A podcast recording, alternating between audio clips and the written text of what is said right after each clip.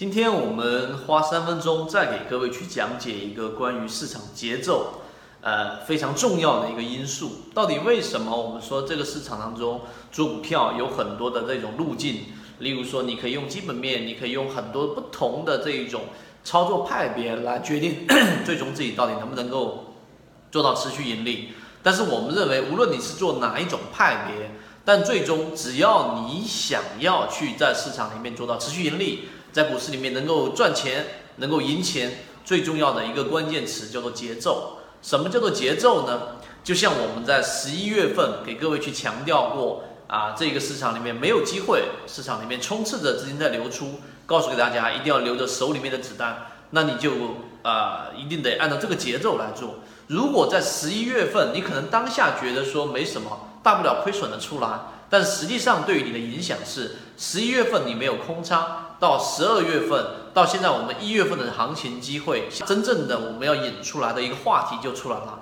其实所谓的节奏，实际上你要在市场的不断波动过程当中，在对的时机里面，例如说在市场出现风险的时候，你要学会空仓，因为空仓的目的，并不是说你要一定是啊抓什么大牛股，也不是说你要抓到什么妖股。而是你要把握到你的确定性机会。